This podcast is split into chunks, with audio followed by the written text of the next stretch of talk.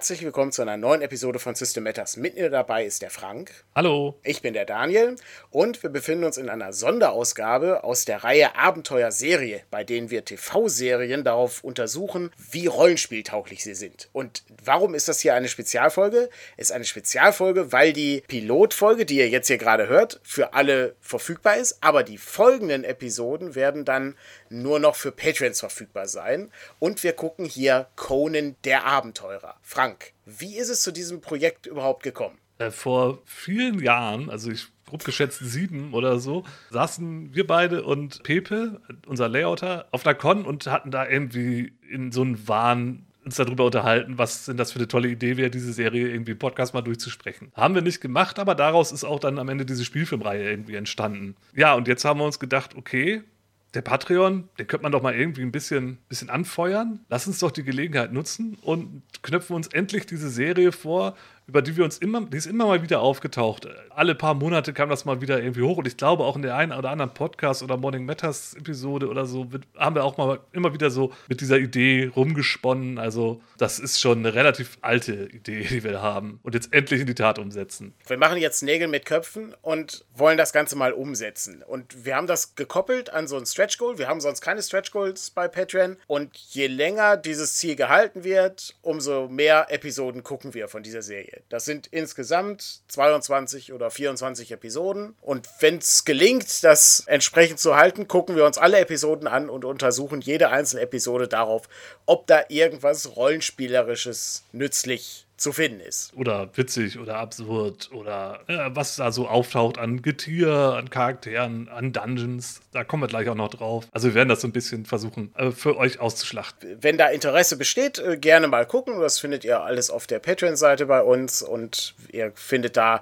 als Patreon natürlich auch noch ein paar andere interessante Dinge. Also zum Beispiel diese zahllosen kleinen Heftchen, die wir so produzieren mit Oldschool-Material oder auch zum Beispiel kleine Rollenspiele. Das äh, findet man da alles. Es gibt gibt äh, Versandgutscheine und sowas alles. Also das ist eigentlich eine Unterstützung für die ganze Verlagsarbeit, die wir machen. Und da Frank und ich auch gleichzeitig äh, große Filmfans sind und vor allen Dingen auch Trash-Filmfans, haben wir uns äh, überlegt, dass man das vielleicht auch kombinieren kann mit noch ein bisschen extra Material, um den Patreon noch attraktiver zu machen. Genau. Und das ist auch irgendwie eine Form von ja, aktivem Feedback für uns, weil ja naja, die Serie kennt halt nicht jeder, jede. Und dementsprechend ist das halt, wenn da jetzt dieses Stretch Goal erreicht wird, dann ist das für uns halt auch ein Signal, okay, das interessiert die Leute, wir sollen da wohl mehr von machen.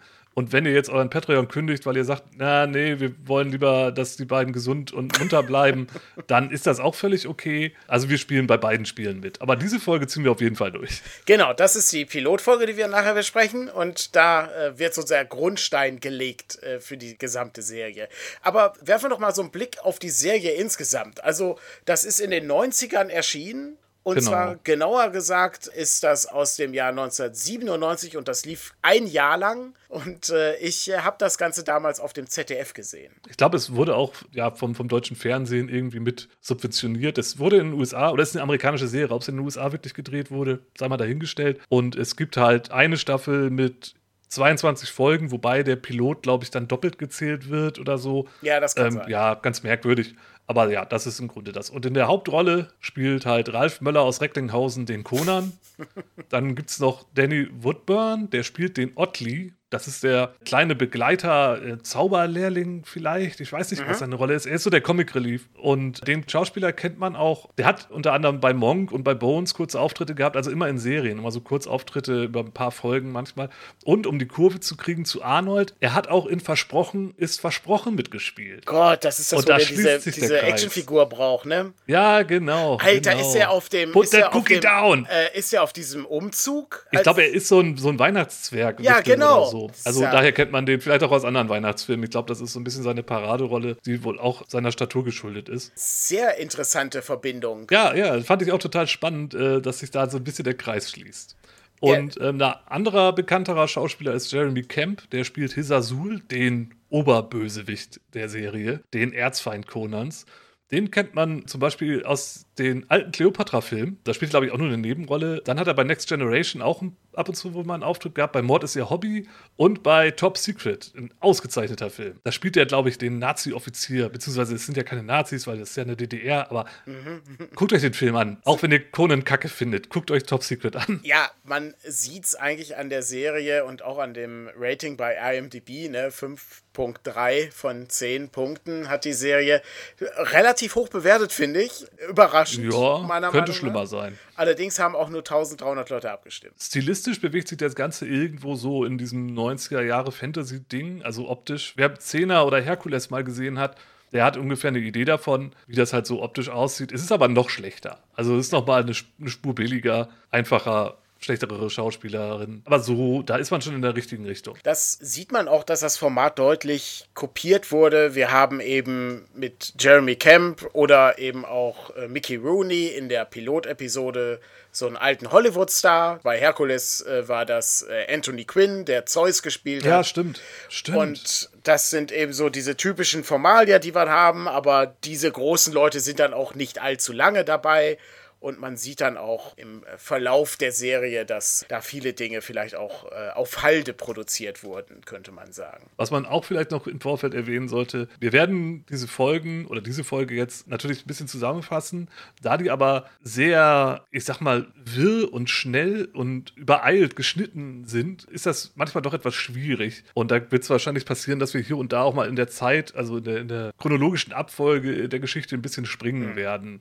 Das möchten wir jetzt schon mal entschuldigen, aber ich glaube, das ist auch nicht so schlimm. Nee, ich glaube, das ist auch erträglicher für den Zuhörer, weil wenn wir jetzt wirklich von Start bis Ende jede einzelne Szene durchgehen, wird man feststellen, es ist zu wirr. Wir suchen uns schon die Lichtpunkte genau, raus. Genau, die Highlights suchen wir raus. Du hast dafür ein interessantes Kategoriesystem entwickelt. Mhm. Und äh, welche fünf Punkte hast du denn, die wichtig sind im Bereich Conan, die Serie? Ja, also wenn wir über eine Folge reden, dann werden wir das so ein bisschen strukturieren damit da doch ein wenig Ordnung reinkommt in dieses Chaos. Zu Beginn werden wir halt so ein bisschen das Ganze zusammenfassen, ganz grob, worum es in der Folge geht. Und danach dann so erwähnen, was ist denn hier irgendwie interessant oder erwähnenswert. Und wir versuchen das so ein bisschen in Kategorien zu packen. Zum einen halt, was für Charaktere tauchen denn hier auf und wie weit wir, wenn wir weiter voranschreiten, halt auch wie sie sich denn weiterentwickeln. Das ist aus rollenspielerischer Sicht ja natürlich interessant, mhm. wenn sie sich denn weiterentwickeln. Da bin ich selber gespannt. Dann die Kategorie Monster. Was für Monster tauchen auf und, und was macht die aus? Ist natürlich auch interessant. Was für Dungeons und besondere Orte haben wir hier in, in der Folge, in der Episode, die auftauchen?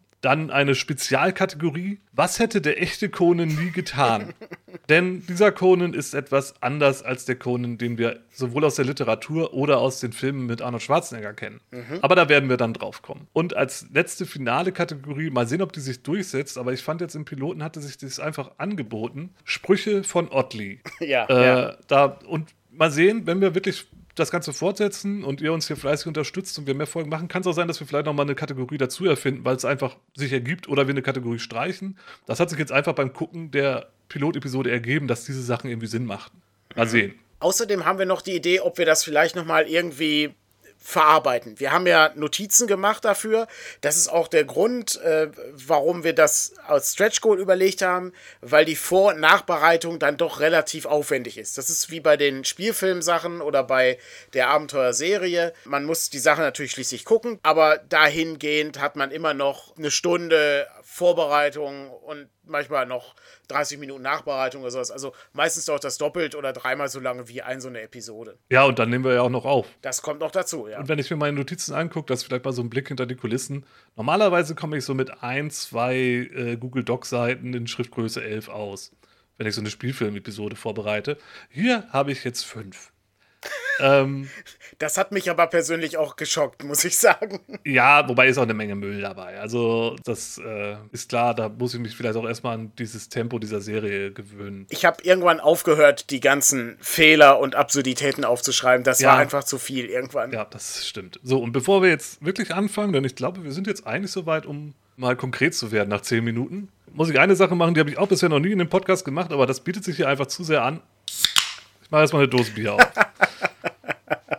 Getränk des Tages ist ein äh, Crazy Craft Bier, das Paranoia Hazy Hoppy Hippo Bier. Da ist auch so ein niedliches äh, Hippo drauf.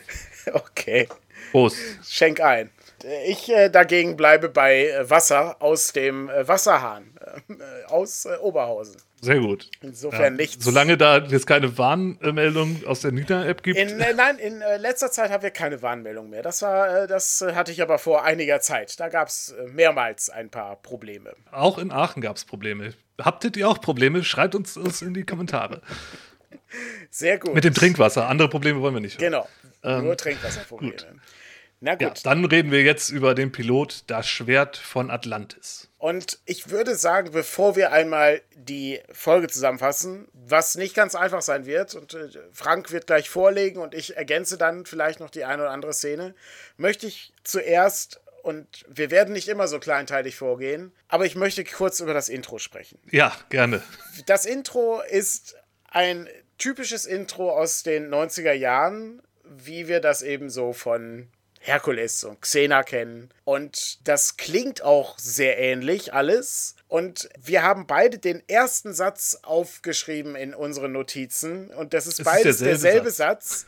Denn es wird eben erzählt, dass Conan große Abenteuer erlebt und Vor vielen Jahren. als in einem Atlantis- weit entfernt, als Atlantis im Meer versunken ist. So, ja, das kennt man ja auch aus dem, aus dem Conan mit äh, Arnold Schwarzenegger.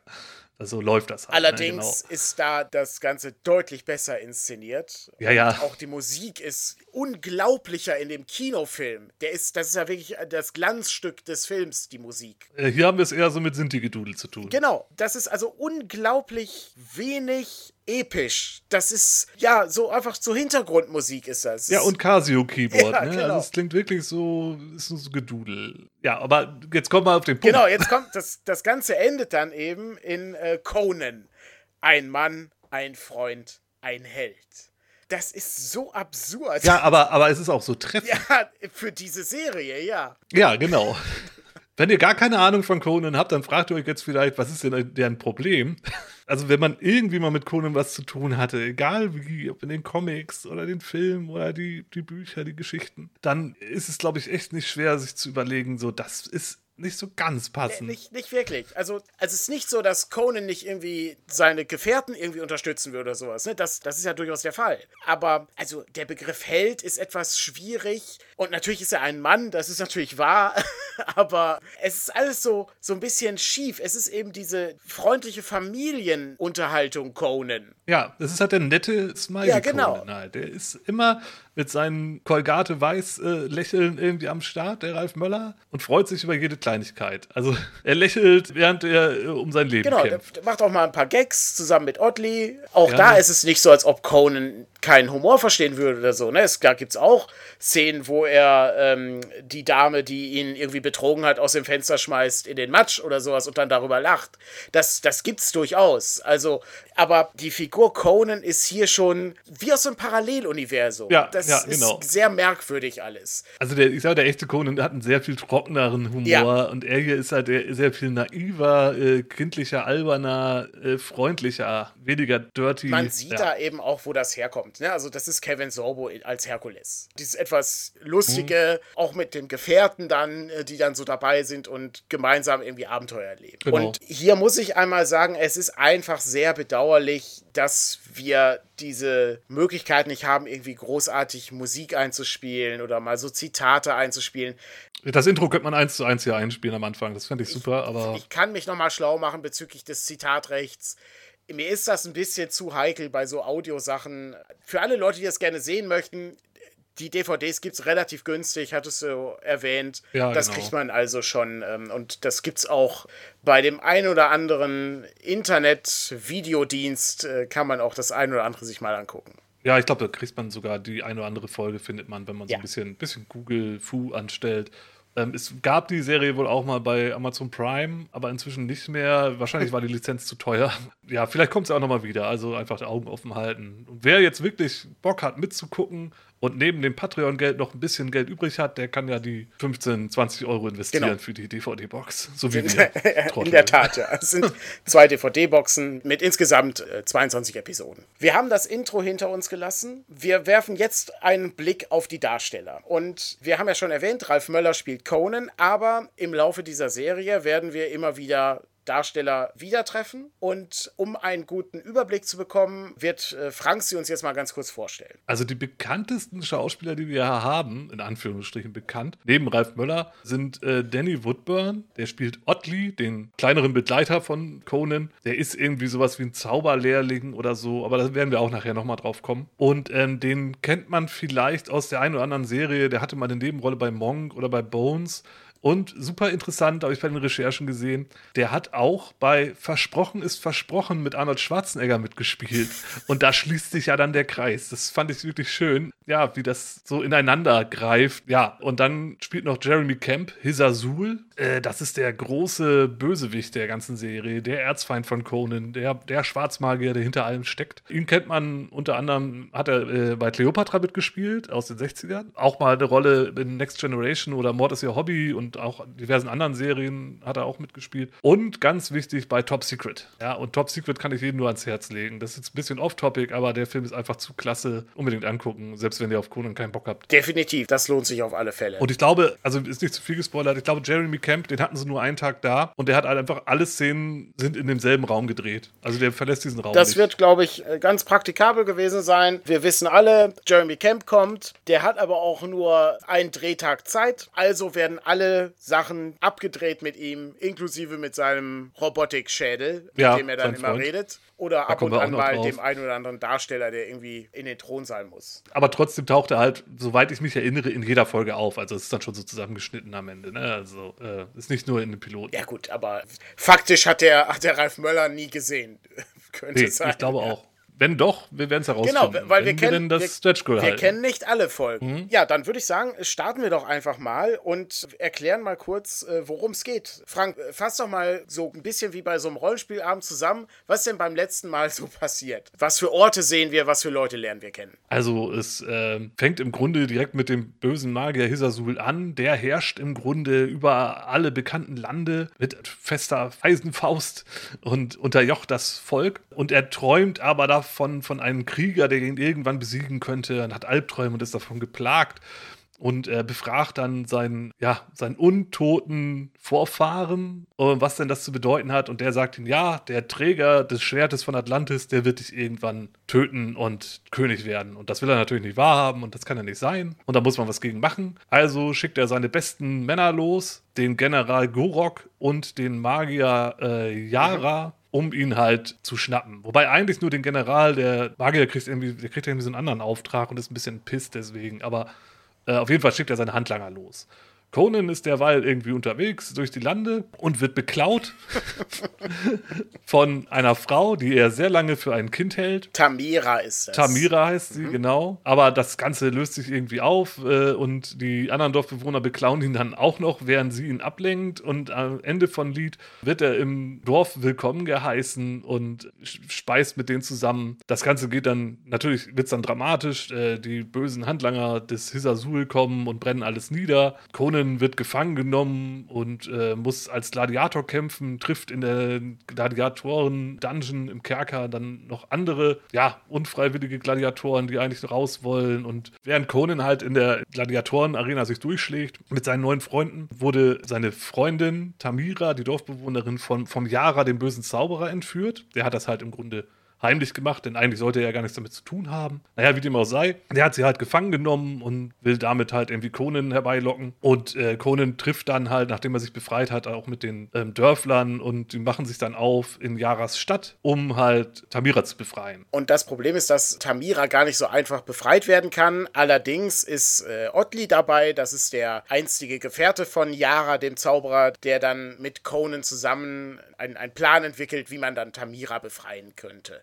Und um das abzukürzen, das Ganze schlägt fehl. Also Conan äh, trifft auf den Zauberer und äh, muss mit ihm einen Pakt eingehen. Der Zauberer möchte nämlich ähm, den Edelstein haben, der im Turm des Elefanten äh, zu finden ist. Da werden Das alle Herz des Elefanten. Genau, da werden alle Conan-Fans jetzt natürlich entweder aufhorchen oder äh, die Hände über dem Kopf zusammenschlagen, äh, weil genauso ist es auch inszeniert, wie es euch das vorstellt in Conan, die Serie, nämlich äh, insgesamt sehr, sehr schlecht. Kurz, äh, kurz gesagt, äh, schafft es Conan, äh, diesen Edelstein äh, zu erringen, äh, kann mithilfe des Edelsteins Yara irgendwie überzeugen, Tamira zu befreien, aber, Aber. Tamira ist schon lange tot oder liegt im Sterben, denn äh, der andere Bösewicht, Der der, General. äh, His Azul dient, genau, General Goroth, der hat Tamira nämlich auf dem Marktplatz schon gesehen und äh, hat ja benutzt sie jetzt, damit Conan zu ihm bzw. His Azul kommt, um äh, dann diese Vision des äh, großen Zauberers einem Ende zu setzen und äh, Conan dann zu töten. Aber funktioniert da natürlich auch nicht so richtig, weil Conan ist ja ein Mann, ein Freund und ein Held. Das heißt also, gemeinsam mit seinen Freunden kann Conan General Goroth töten und äh, den Zauberer His Azul in Angst und Schrecken versetzen. Und dann endet das Ganze mit einem äh, Cliffhanger, den man auch aus den 80ern kennt. Denn äh, was passiert mit der Festung von His Azul? Die verschwindet einfach. Denn äh, also am Ende will Conan mit seinen Begleitern sich aufmachen, um Hisasul selber zu besiegen, aber der flüchtet, der feige Hund. Das ist grob zusammengefasst das, was im Pilotfilm passiert. Und dieser Pilotfilm ist erschreckend lang. Ich musste den gerade noch zu Ende gucken, weil das hörte und hörte nicht auf. Das war wirklich unglaublich, was sie da alles reingepackt haben. Und das ist alles Quatsch. das Ja, kurz- das werdet ihr auch gleich merken. Also es klang jetzt auch so, als hätten wir eine Menge Sachen weggelassen. Ja, haben wir. Und die eine oder andere äh, Momentaufnahme werden wir auf jeden Fall noch, glaube ich, im Detail herausholen. Zum Beispiel den Tod von Tamira und was da eigentlich hintersteckt. Genau, das ist ein, ein Detail. Aber ich würde gerne zuerst mit dem Start beginnen. Wir haben ja das Intro schon gemacht. Und dann kommt der Teil, wo wir in die Serie entlassen werden. Also wir sehen eben, wo spielt das Ganze, was ist das für ein Ort, was sind das für Leute, die da rumlaufen. Und wir sehen eben als erstes Jeremy Camp als His Azul.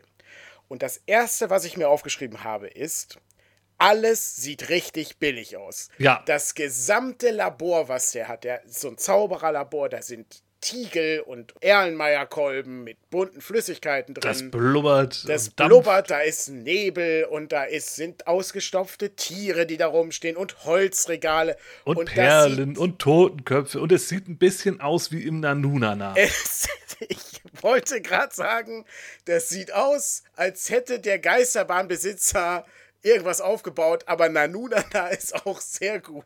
Also total kitschig und Klischee. Frankenstein hat sein Labor mit einer Nunana-Ausstattung und äh, ja, eine Geisterbahn-Ausstattung irgendwie au- ausge ja, und, und so, so irgendwie in so einer alten Jägerhütte sich noch ein paar ausgestopfte Tiere geholt und das alles zusammengeworfen. Man sieht auch, die 90er Jahre wurden von einer Plage heimgesucht. Die Plage des relativ günstigen CGIs. Oh ja, oh ja, das war hier auch. Ja. Computergrafiken waren richtig angesagt in den 90ern. Und das Tolle war, die waren noch erschwinglich für kleine Produktionen. Gleichzeitig Fluch und Segen für uns. Denn warum sollte man einen, ich sag mal, eine Pappkulisse aufbauen, wenn man das Ganze mit Hilfe von einigen wenigen Grafiktricks einfach dahin zaubern kann? Und schon hat man eine Festung, die wirklich unglaublich billig aussieht. Also wirklich unsagbar schlecht. Ja, wie die da so in die Landschaft rein CGI'd ist, meinst du, ja? Ja. Dieser Ja. Turm. Oder wenn Jeremy Camp eben am Fenster steht und hinausschaut. Ja, ja, stimmt. Es ist wirklich grauenhaft. Also es sieht so schrecklich aus. Aber es ist ja nicht alles CGI da drin, denn er hat ja diesen, diesen Kessel, also es sieht aus wie so ein großes ja, Taufbecken oder ich weiß es nicht, so ein Marmorbecken. Und da drinne blubbert halt auch so eine Flüssigkeit.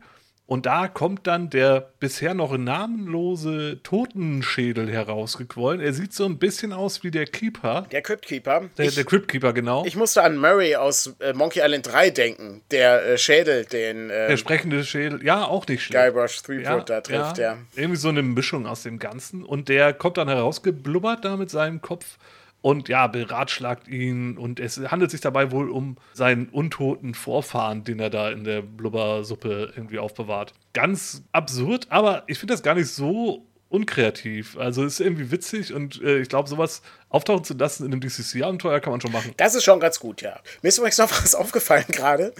Und zwar, während wir gesprochen haben, es hat natürlich einen Grund, warum die gesamte Festung verschwindet und nicht nur Hissasul.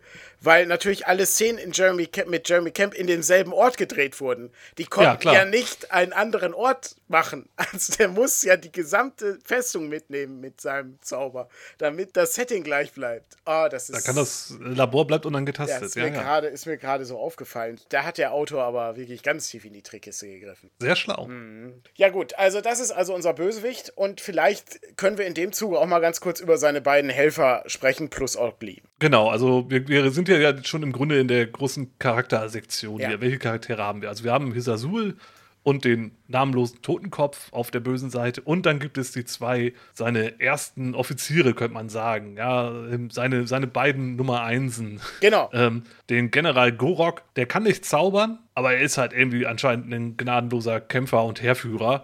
Und Yara, in Begleitung von dem kleinen Ottli, seinen Bediensteten, Lehrling, man weiß es nicht so genau.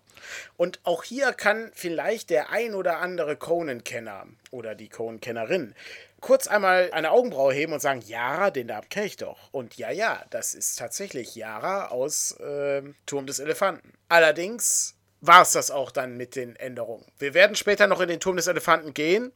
Das haben wir ja gehört. Ja. Aber ansonsten hat diese Figur nichts mit dem Zauberer zu tun, wie, wie wir ihn in der Geschichte kennen. Und ich möchte da kurz noch einen Hinweis geben. Ich muss dann auch irgendwann aufhören, die Literatur heranzuziehen, weil diese Serie so weit weg von der Literatur ist. Ich, das ist reines Name-Dropping.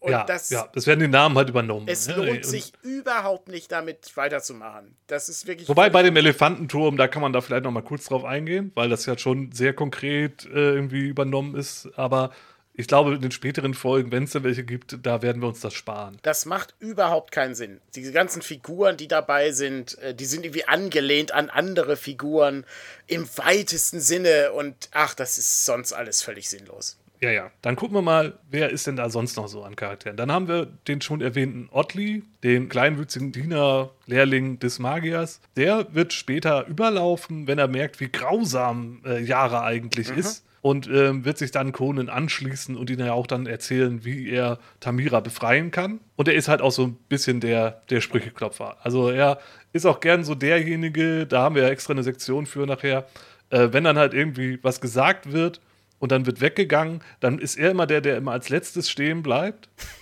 während die Kamera noch auf ihn hält und dann noch mal irgendwas sagt. So, was keiner hört, also nur so für die Zuschauer und dann noch mal irgendwie so ein bisschen ironisch, witzig oder besorgt, nochmal irgendwie was loszuwerden. Da kommen wir nachher nochmal drauf. Wen haben wir noch? Tamira. Möchtest du was zu Tamira sagen? Genau, lass uns noch kurz einen Blick auf, auf Tamira werfen, beziehungsweise auch auf Carella. Äh, das äh, sind ja die äh, weiblichen Hauptfiguren und die stehen sehr weit auseinander. Das sind zwei gute ja. Fixpunkte an der Stelle.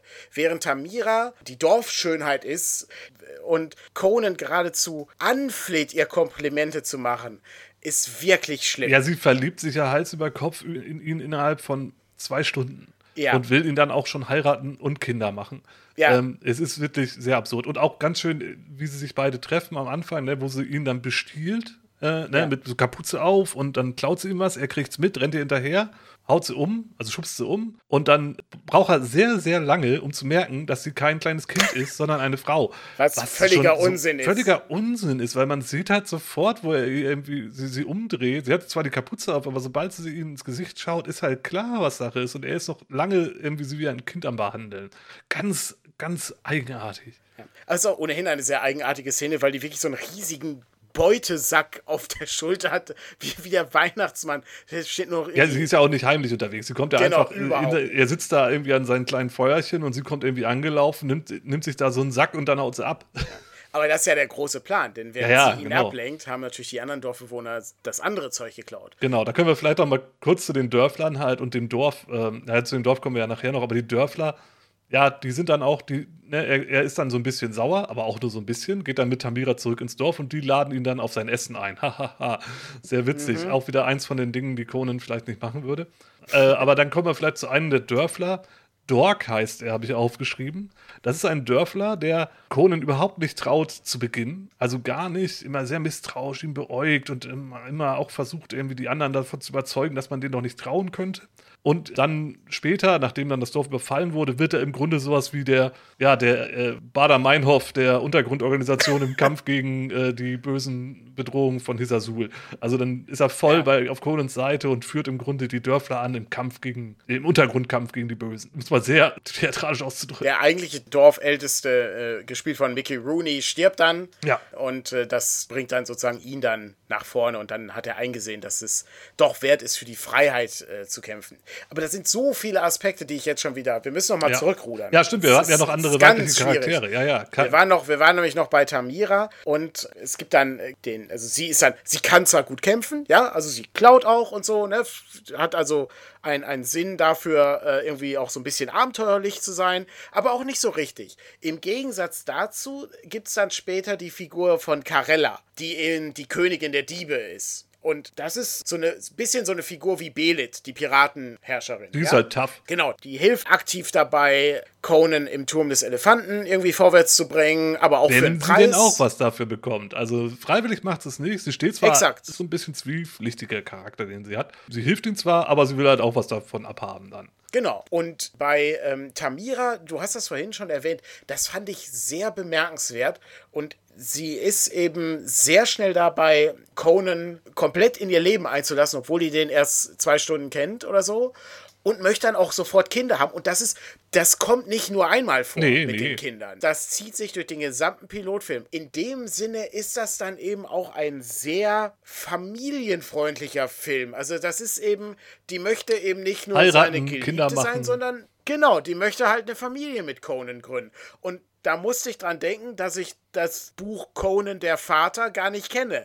Ich kenne Conan der Abenteurer, der, Seefahrer, der, der der, Dieb. Pirat, der Söldner, der König, aber ich kenne Conan der Vater, kenne ich nicht. Ist vielleicht noch eine Geschichte, die erzählt werden müsste. Aber nicht nur Tamira ist ganz heiß auf Conan, auch Carella macht da eine Menge Anspielung. natürlich. wobei halt, also da muss man sagen, sehr viel ja, tougher und mit einem Augenzwinkern. Ne? Sie macht immer so Anspielungen und so und er geht da nie so richtig drauf ein, äh, aber ja, nicht so cringe wie bei Tamira. Das ist wirklich schlimm. Das tut einem schon weh, das anzugucken. Ich habe das Marie geschickt und ähm, als Marie das anguckte, äh, schrieb sie mir auch eine Nachricht, ich kann das nicht weitergucken, wie, wie sehr die sich an Conan heranschmeißt, um Komplimente von ihm zu erhalten. Das ist wirklich extrem schlecht, ja. Ja, aber wir haben eine gute Nachricht, sie stirbt im Piloten.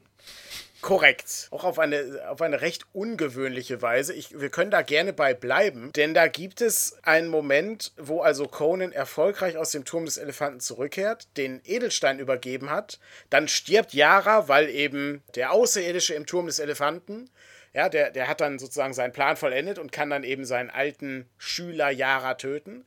Und dann geht Conan durch die Stadt, dumm, die dumm, die dumm, die dumm, und dann sieht er plötzlich, ach du meine Güte, da unten liegt ja Tamira. Ist ja, die ist ja tot. Ja, die, ja noch nicht ganz, Oder die aber sie liegt im Sterben. Äh, wobei Yara ihm sagt, sie ist irgendwie im, auf dem Marktplatz, bevor er stirbt. Ja, ja, also, aber- aber ja, dann geht er halt runter auf den Marktplatz und da liegt sie halt. Auch die ganzen Passanten interessieren sich einen Scheiß dafür, Genau, dass da das gerade jemand liegt und nicht. krepiert. Aber Conan findet sie dann auch und dann kann sie noch irgendwie ihre letzten Worte äh, seufzen, dass sie traurig ist, dass sie ihm keinen Sohn gebären konnte und so ein Quatsch. Ja, das ist wirklich, du wirst ein guter König werden. Ja, du wärst äh, ein toller Conan. Papa und äh, ja. Ja. genau. Ähm, schön auch, äh, warum ist sie eigentlich abgestochen worden? Da kommen wir nochmal auf den Generalen Gorok zurück. Der Gorok stolpert halt über sie auf dem Marktplatz, wo sie ja dann später stirbt. Fragt sie einmal, wo ist Conan? Sie sagt, das verrate ich dir nie. Und äh, er meint, ich bring dich um, wenn du es mir nicht sagst. Und sie sagt, ja, dann bring mich doch um. Danach wird er dich jagen, bis, bis er dich kriegt und dich, äh, was auch immer. Und dann er dann halt, ja, macht kurz einen Prozess mit ihr und sticht sie ab. Und da war ich Ja. ein bisschen irritiert, so wie dumm ist der? Und da ganz kurz auch mal doch irgendwie clever, wie es dann später ra dann rauskommt, hat er das mit Absicht gemacht. In dem Sinn, wenn ich die umbringe, dann muss ich nicht mehr Conan jagen, dann jagt Conan mich. Also der kommt zu mir. Das war das Beste an der ganzen Folge. Fand ich total clever. Ich mag das auch, dass wir von dem Oberbösewicht Hiss Azul zwei Untergebene haben, die aber so um seine Gunst streiten. ja, der die eine sind, ist sich, so der, die sind sich total spinnefeind, die Genau. beiden. Die hassen sich wie die Pest. Der eine ist der, der typische Krieger, der giert auch nach Magie, weil er dann seine Macht noch vergrößern könnte, aber die hat er nicht bekommen. Ja. Aber dafür ist dann Yara da, der hat dann eben die Macht, aber der ist der deutlich unterlegene von den beiden, obwohl er diese Zauberei hat. Kriegt ne? ja auch nicht den wichtigen Auftrag vom Genau. Sasul, ne? Und so, aber, und, aber eigentlich scheint er auch sehr mächtig zu sein, wenn man jetzt nochmal diese Geschichte von den Elefanten nachher nochmal aufgreifen. Also ohne ist der Jahre anscheinend doch nicht. Aber naja, anscheinend nicht gut genug. Mhm. Gehen wir nochmal weiter zu den anderen Charakteren, die hier auftauchen. Denn das sind ja nicht die einzigen. Conan hat im Grunde eine richtig kleine Abenteurergruppe um sich herum am Ende der, des, des Piloten. Da gibt es dann noch Seben, den stummen Stabkämpfer. Ja, der hat eine Glatze und kämpft mit einem Stab und der lernt ihn halt in den Katakomben der äh, Gladiatoren-Arena kennen. Er ist halt auch einer von den Gladiatoren. Und sein Freund ist Vulka, das ist der dicke Gladiator mit der absurd großen Axt. Äh, also wirklich so, schon fast so Final Fantasy-Style-Größe, so, ne? Und die beiden freunden sich halt mit Conan an und begleiten ihn dann zusammen, befreien sie sich aus der Gefangenschaft und danach, ja, lassen sie Conan erstmal alleine die Sachen mit dem Elefantenturm klären und dann schließen sie ihn aber an, um Esasul eins auszuwischen. Warum sie jetzt Conan begleiten, ist irgendwie auch nicht ganz klar. Also, Ja. die- die sind natürlich dankbar für die Freiheit, aber jetzt His Azul selbst kennen die wohl irgendwie auch nicht so richtig. Also, so habe ich es zumindest verstanden. Es kam irgendwie so rüber, als hätten sie nichts Besseres zu tun. Genau, ich meine, Conan ist ja auch ein super netter Typ. Also, Ja, ja, klar. Ist, ist super freundlich, der lächelt die ganze Zeit. Sollte man hier nochmal erwähnen, ja? Ist wirklich Es super es nett. wird wahnsinnig oft sich abgeklatscht und so. Gags Genau, gemacht da, und- da wird halt schon richtig eine Freundschaft zelebriert. Auch nach wenigen Stunden. Ja, genau, nach wenigen Stunden, die kennen sich ja alle irgendwie wirklich nur ein paar Stunden. Da, da vergeht ja irgendwie kein, ich weiß nicht, sehen wir einmal eine Nachtszene? Ich glaube nicht. Nee, ich glaube nicht. Ähm, das ist immer. ist ein bisschen dunkel in der Stadt von dem, von dem Jahre, aber ansonsten, wenn sie in den Turm klettern, da ist, glaube ich, auch dunkel. Aber sonst ist, die sind einfach verbunden, weil das Abenteurer sind und das Drehbuch sagt, ihr seid Abenteurer, also müsst ihr auch gegen den großen Bösewicht kämpfen. Genau. Aber ich meine, das ist ja im Rollenspiel auch oft so, dass man sich Genau. wenn man überhaupt einen Grund hat, dann wird er halt irgendwie erzwungen. Also da, da möchte, möchte, ich das auch mal irgendwie ein bisschen in, in Kontext setzen, ja. Wenn wir uns jetzt die Figuren, die wir, die Conan so trifft, mal hinter uns lassen und ein bisschen in den Bereich des Monströsen übergehen.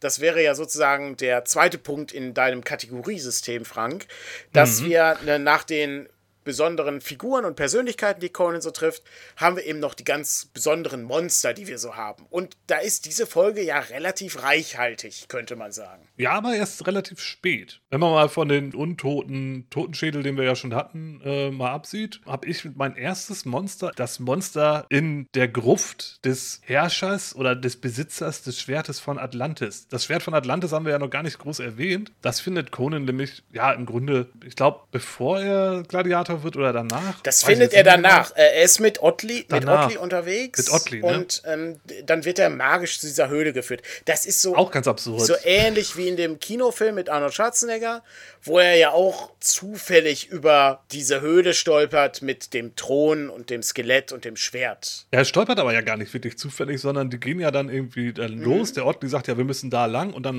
bleibt Conan stehen und sagt, nein, wir gehen da lang. Genau. Äh, weil er irgendwie der Meinung ist, das ist richtig. Genau. Das ist der große Unterschied zum Spielfilm. Und äh, es gibt dann noch einen weiteren Unterschied, ähm, denn nicht nur muss er sich gegen das Monster erwehren, was dann in dieser Höhle ist, sondern das Schwert fängt dann auch noch an zu sprechen. Ja, Ich stimmt. weiß nicht, ob du das Schwert auch als Monster aufgeschrieben hast. Nee, habe ich nicht aufgeschrieben, aber ist ja gut, wenn du es hast. Ja, ja, auf jeden Fall betritt er ja diese Gruft und in dieser Gruft ist dieser Thron und darauf sitzt dieser mumifizierte König, der das Schwert hält. Und da sind noch zwei andere Mumien.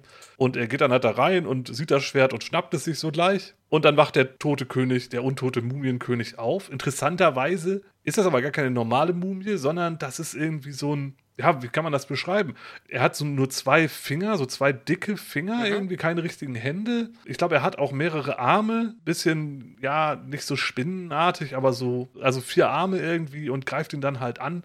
Relativ unspektakulär, das Es Ganze. sehr- Oder wie hast du das es wahrgenommen? ist wahnsinnig unspektakulär. Man sieht auch äh, sehr deutlich, äh, wie die Puppe manipuliert wird im Hintergrund. Und Conan kämpft dann eben sehr aktiv mit allen Möglichkeiten, die man hat, wenn man gegen so eine Muppet-Puppe kämpft. Und das Faszinierende ist eigentlich, wenn man das nur erzählt bekommt, dass Conan gegen ein drei Meter großes Wesen antritt, was so einen sehr länglichen Kopf hat mit schwarzen Pupillen und so ein bisschen alienartig ist, dann ist das so ganz cool in der Erzählung. Ja, er hat ja mehrere Arme und will ihn dann packen und Conan kann dann einen der Arme auch abhacken und so. Und dann setzt er, dann kriecht der Arm aber auch noch weiter, ne? Das ist dann, das, das Ding bewegt sich dann noch so und das ist schon ganz cool in der Idee aber die Ausführung ist halt überhaupt nicht gut. Und nachdem er dann den Kopf des Wesens abschlägt, also es ist definitiv ein Untoter, also es blutet auch nicht, es ist mhm. so eine Mumie.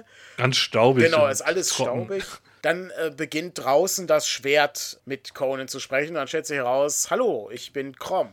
Ich genau. äh, sag dir jetzt mal, was du zu tun hast. Die Mumie war eine Probe. Ja. So wie sein ganzes Leben. Das bedeutet ja. also, dass auch meine Eltern nur als Probe gestorben sind, Krom. Ja, das ist wahr. Vielen Dank, Expositionskrom. Du, genau. du erklärst mir gerade alle wichtigen Dinge. Aber äh, das ist aber nicht schlimm, denn deine Eltern haben an dich geglaubt und sie hocken jetzt an meiner Seite und sind stolz auf dich, Conan. Also alles halb so wild. Reg dich nicht auf. Eine völlig andere Darstellung als Krom im Film, wo es ja allgemein heißt, wenn du das Geheimnis des Staates nicht kennst, dann verlacht dich Krom und schmeißt dich hinaus. Ja, zumal Krom sich eh einen Scheiß um dich schert eigentlich. Exakt. Das kommt noch erschwerend hinzu.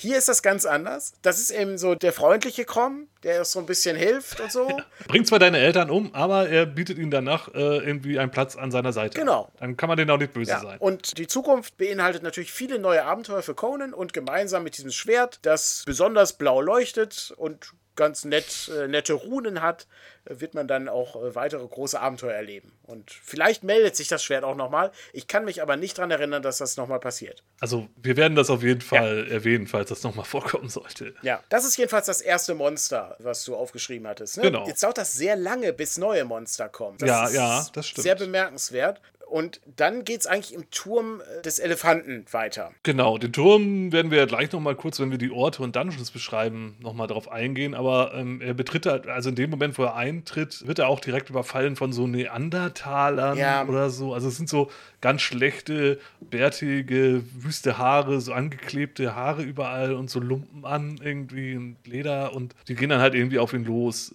Das ist aber auch relativ schnell abgeschlossen. Ja, das geht auch, das ist eigentlich auch fast, dass gerade im Moment irgendwie sich was zu trinken holt, dann ist es halt auch ja. vorbei, wenn man wieder kommt. Ja. Es ist auch Carella dabei, die hilft natürlich und auch der Gehilfe von Carella, der Bogenschütze, der dann in dieser Szene steht. Oh ja, stimmt. Der, der ist toll. Ähm, wollte ich eigentlich bei den Charakteren noch ja. erwähnen. Jan, der Bogenschütze, ist ein Meisterbogenschütze und stirbt nach drei Minuten im ersten Kampf, habe ich ja, aufgeschrieben. Das ist korrekt. Also, dass er überhaupt einen Namen hat, hat mich schon überrascht im Nachgang. Ja. Ich dachte so, oh, ein neuer Charakter, schreib auf. Oh, hätte ich mir auch sparen können. Völlig bedeutungslos. Ja.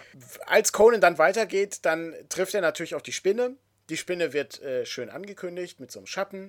Und dann sehen wir die Spinne als CGI-Spinne und wünschten, wir hätten nur so einen Schattenkampf gesehen, weil es sieht wirklich grauenhaft aus. Aber den Schattenkampf kriegen wir trotzdem. Also Spidra heißt sie übrigens, wie wir später erfahren. Das, ähm, das möchte ich gar nicht weiter ausführen. Ja, äh, auch, auch schön, ähm, um noch mal ein bisschen auf Spidra einzugehen. Also es wird eine sehr schlechte CGI-Spinne und Conan wedelt mit seinem Schwert irgendwie durch die Luft äh, hackt ihr dabei auch irgendwie ein äh, das ein oder andere Bein ab und sie sprüht dann auch irgendwie ihr Netz und ich denke, oh, interessant, aber es hat überhaupt keine Auswirkungen. Es ja. ist völlig sinnlos und hat überhaupt keinen Effekt, außer dass Conan ein bisschen vollgesaut ja. ist. Und dann ist das Schönste, ist halt ihr Tod. Sie springt faktisch in sein Schwert rein. Er hält das nur nach vorne und Sie springt auf ihn und zack, bumm. Ja. Es ist ein bisschen traurig. Genauso traurig ist die Szene dann aber auch zu Ende, denn es gibt dann einfach einen harten Schnitt und Conan kommt, glaube ich, durch eine Türöffnung. Äh, ist im nächsten, im nächsten Raum. Raum. Ja, und betritt den nächsten hat Raum. überhaupt keine Spinnenweben mehr an sich und hat nur noch irgendwie so zwei Kratzer links und rechts an den Schultern. So aufgemalt. Ja, die sind, genau, die sind so aufgemalt, ja. Ganz, ganz schlimm. Ähm, naja, und dann treffen wir eben auf den Namensgeber des Turms das elefantenköpfige Wesen, äh, das sich hier befindet und eben auch den Stein bewacht. Sieht erstmal aus wie eine Statue, ja, wie so eine Elefantenstatue davor, so ein Sockel mit dem Stein, den er halt erbeuten will. Aber äh, kaum kommt Conan den Stein näher, fängt er an, ihn voll zu quatschen. Ja. ja, er stellt sich vor als Jakoscha. Ja, das ist, das ist so bedauerlich, weil das ist eine der besten Geschichten um Conan. Und es ist wirklich schlimm, das so zu sehen. Wie beim Pate 1, was haben sie aus dir gemacht, mein Sohn? Das ist wirklich schlimm. Dabei sieht, ich sag mal, der Elefantenkopf, der Thron, ja, ich, der, ich hätte noch Also Schlimmeres erwartet. Ja, also ich, ich, vom Look von dieser Statue, die sich ja nicht bewegt, sondern wirklich nur so steht, würde ich sagen, eines der besseren Requisiten. Definitiv, ja. Würde ich, würde ich auch sagen. Aber man sieht auch da, da sitzt irgendwie jemand drunter oder irgendjemand hinten hat da irgendwie eine Hand im Rüssel drin oder irgendwie sowas. Da bewegt sich ab und an mal was, obwohl das eigentlich gar nicht notwendig wäre. Ähm, Ja. Aber gut. Das ist jedenfalls auch eines der Monster, die ich notiert habe. Ähm, Gibt es denn noch weitere Monster in der Serie? Also in dieser, Ja, mehr in habe ich, dieser mehr hab ich Episode? auch nicht. Nee, mehr habe ich auch Okay. Also den Yakosha können wir ja vielleicht auch schon mal erzählen. Also er erzählt ihn dann halt, dass. Also er ist erstmal traurig, dass Conan die Spinne getötet hat. Ja. Das hat bisher noch keiner geschafft. Und er erzählt, dass er der Lehrmeister des bösen Magiers Yara war. Und Yara war irgendwie zu gierig und wollte von ihm die unendliche Macht bekommen oder lernen. Und er hat gesagt, nein, da bist du nicht reif für, darfst du nicht. Und dann hat Yara gesagt, na gut, dann verwandle ich dich halt jetzt in den Elefanten und deine Frau verwandle ich in eine Spinne. Die ist dann davon auch noch wahnsinnig geworden und greift deswegen alle an, während er halt da in den anderen Raum sitzt und äh, nicht wahnsinnig wird. Ja. Und ähm, es ist halt, also so, so ganz grob, es ist halt noch ein bisschen mehr, was er da erzählt, aber es hat halt auch null mit dem zu tun, was in der Geschichte passiert. Gar nichts. Es ist, also wer mal etwas tiefer einsteigen möchte in diese Geschichte.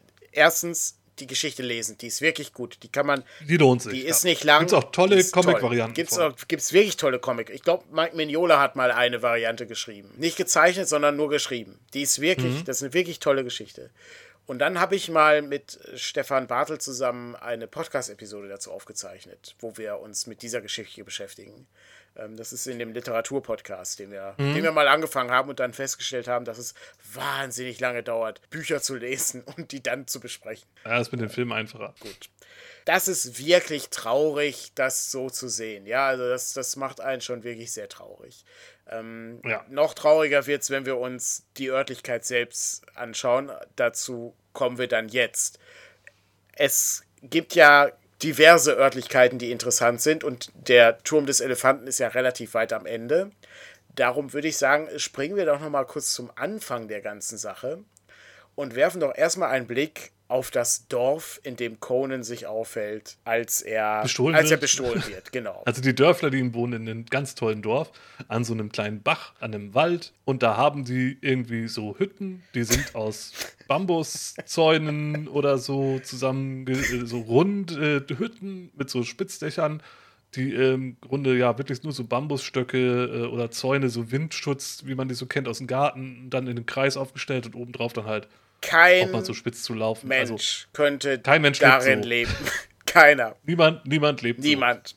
Das ist unglaublich schlecht. Ich glaube, das ist ein Gag in der Serie, aber es trifft die Wahrheit. Als Conan und Tamira sich das Lager teilen für die Nacht, ist Conan so groß, dass seine Füße aus dem Haus raushängen. So habe ich das zumindest interpretiert. Und ich bin nicht sicher, ob das ein Gag ist oder ob das Haus wirklich so klein ist, weil die sind auch winzig, diese Häuser. Das ist völlig bescheuert. Ja, so aus der Not heraus halt irgendwie, äh, ja, muss er jetzt halt mal die Füße raushalten. Also das ist gar nicht witzig gemeint. Das ist völliger Quatsch. Was aber ganz cool ist, das kann man fürs Rollenspiel nicht benutzen, aber das ist halt im Film immer ganz cool, wenn du eine Gruppe Reiter hast, die durchs Wasser reiten. Das sieht immer toll aus. Ja, stimmt. Selbst hier in der Genau. Serie sieht das cool aus, wenn die, wenn die äh, Ritter von dem General, äh, die Ritter, die Krieger von dem General kommen und das Dorf äh, überfallen und am Ende auch die kleinen Hütten niederbrennen, die relativ schnell brennen, weil, naja, zumindest der Angriff sieht ganz gut aus. Genau. Ja, ganz okay inszeniert. Das macht auch Spaß, das ist, das ist okay, das ist äh, Fernsehunterhaltung. Warum die Dorfbewohner gegen ausgerüstete Soldaten auf Pferden gewinnen, sei nochmal dahingestellt.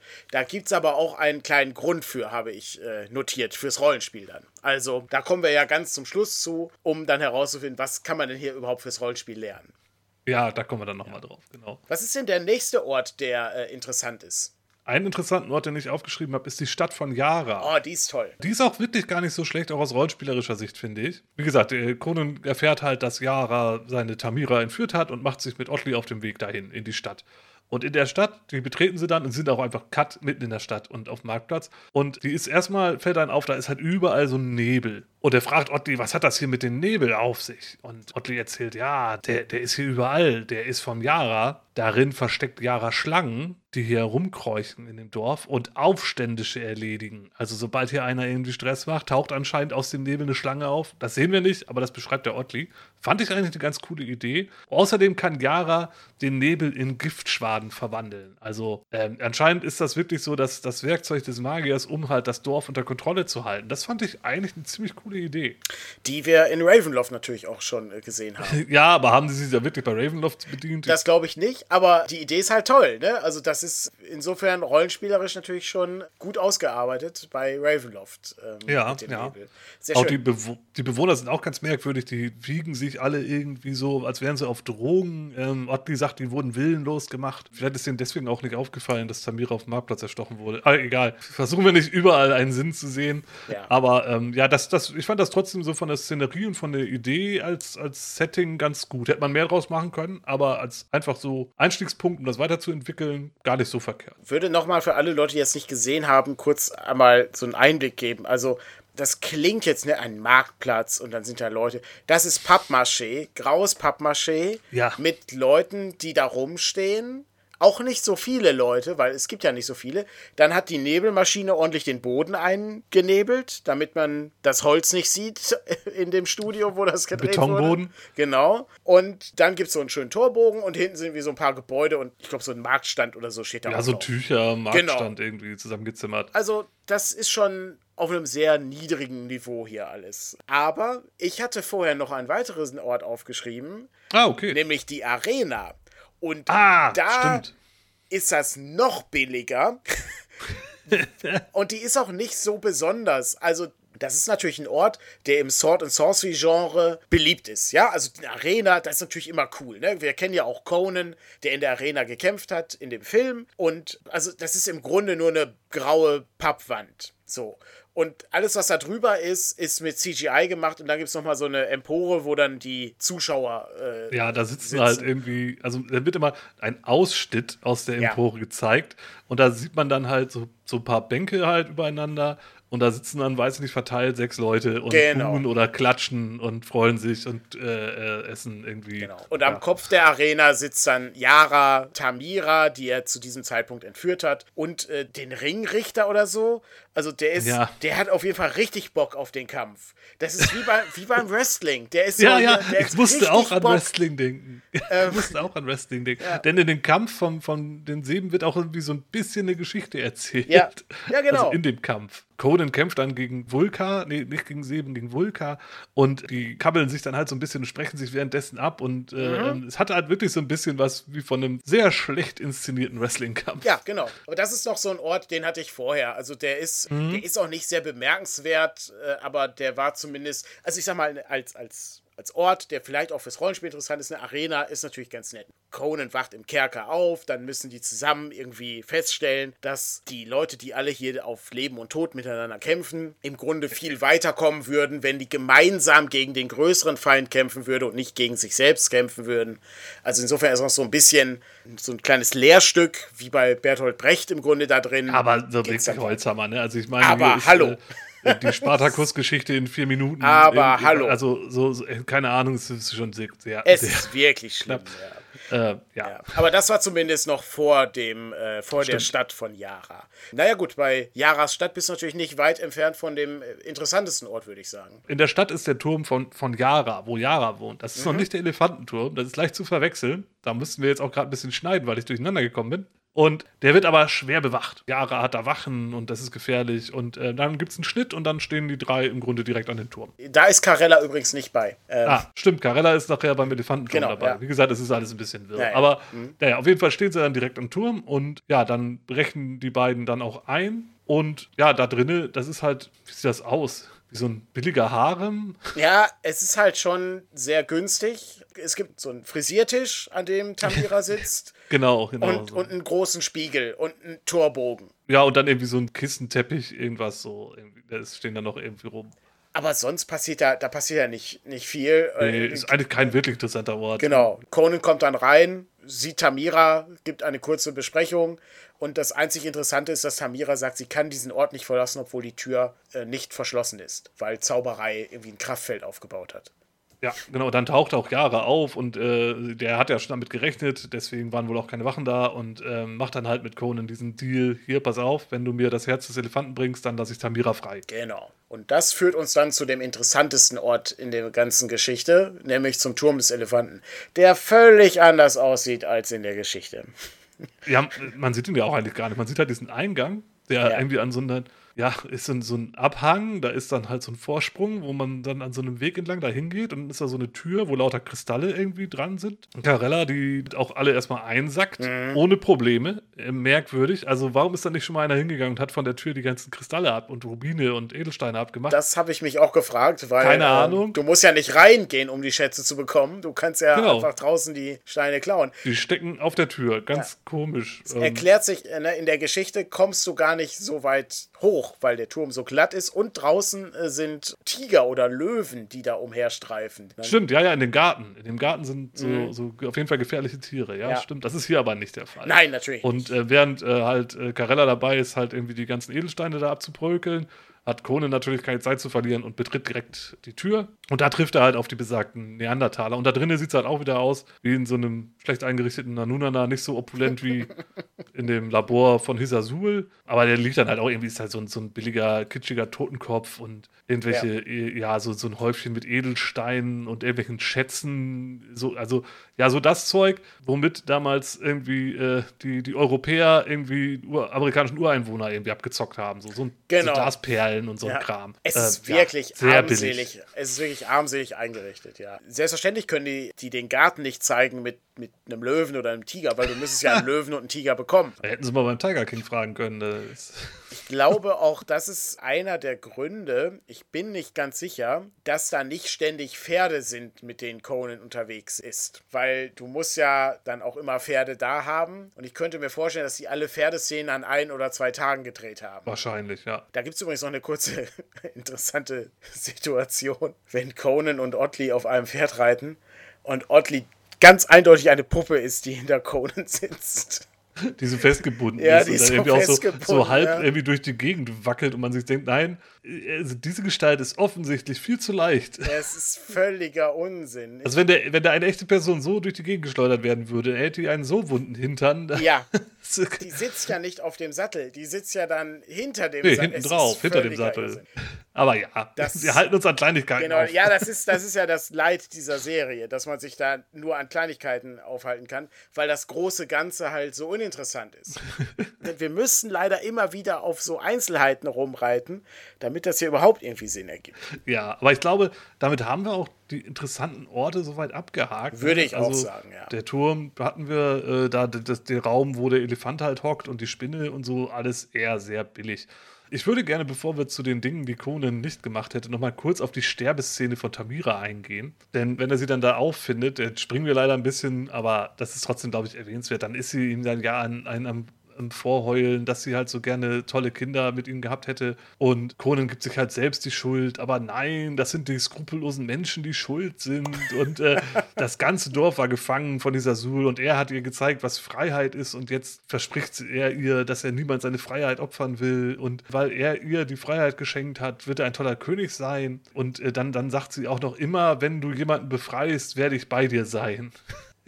genau, ich werde nie ganz verschwinden, äh, auch wenn ich sterbe, ne, werde ich immer bei ist dir sein. Ist das nicht irgendwie so ein bisschen Erpressung? Weil, also immer wenn du jemanden befreist, werde ich bei dir sein. Das heißt ja im Grunde, also du musst jetzt mal schön viele Leute befreien. Also ich fand das eine sehr merkwürdige Formulierung. Das Drehbuch ist etwas eigen an der Stelle, aber es ist natürlich nur ein weiterer Aspekt davon, dass Conan weiter auf die Straße und, muss, um, um Abenteuer zu erleben. Ja, ja, und da kommen wir dann auch einen schönen Bogen dann halt zu den Dingen, die Conan nicht machen würde.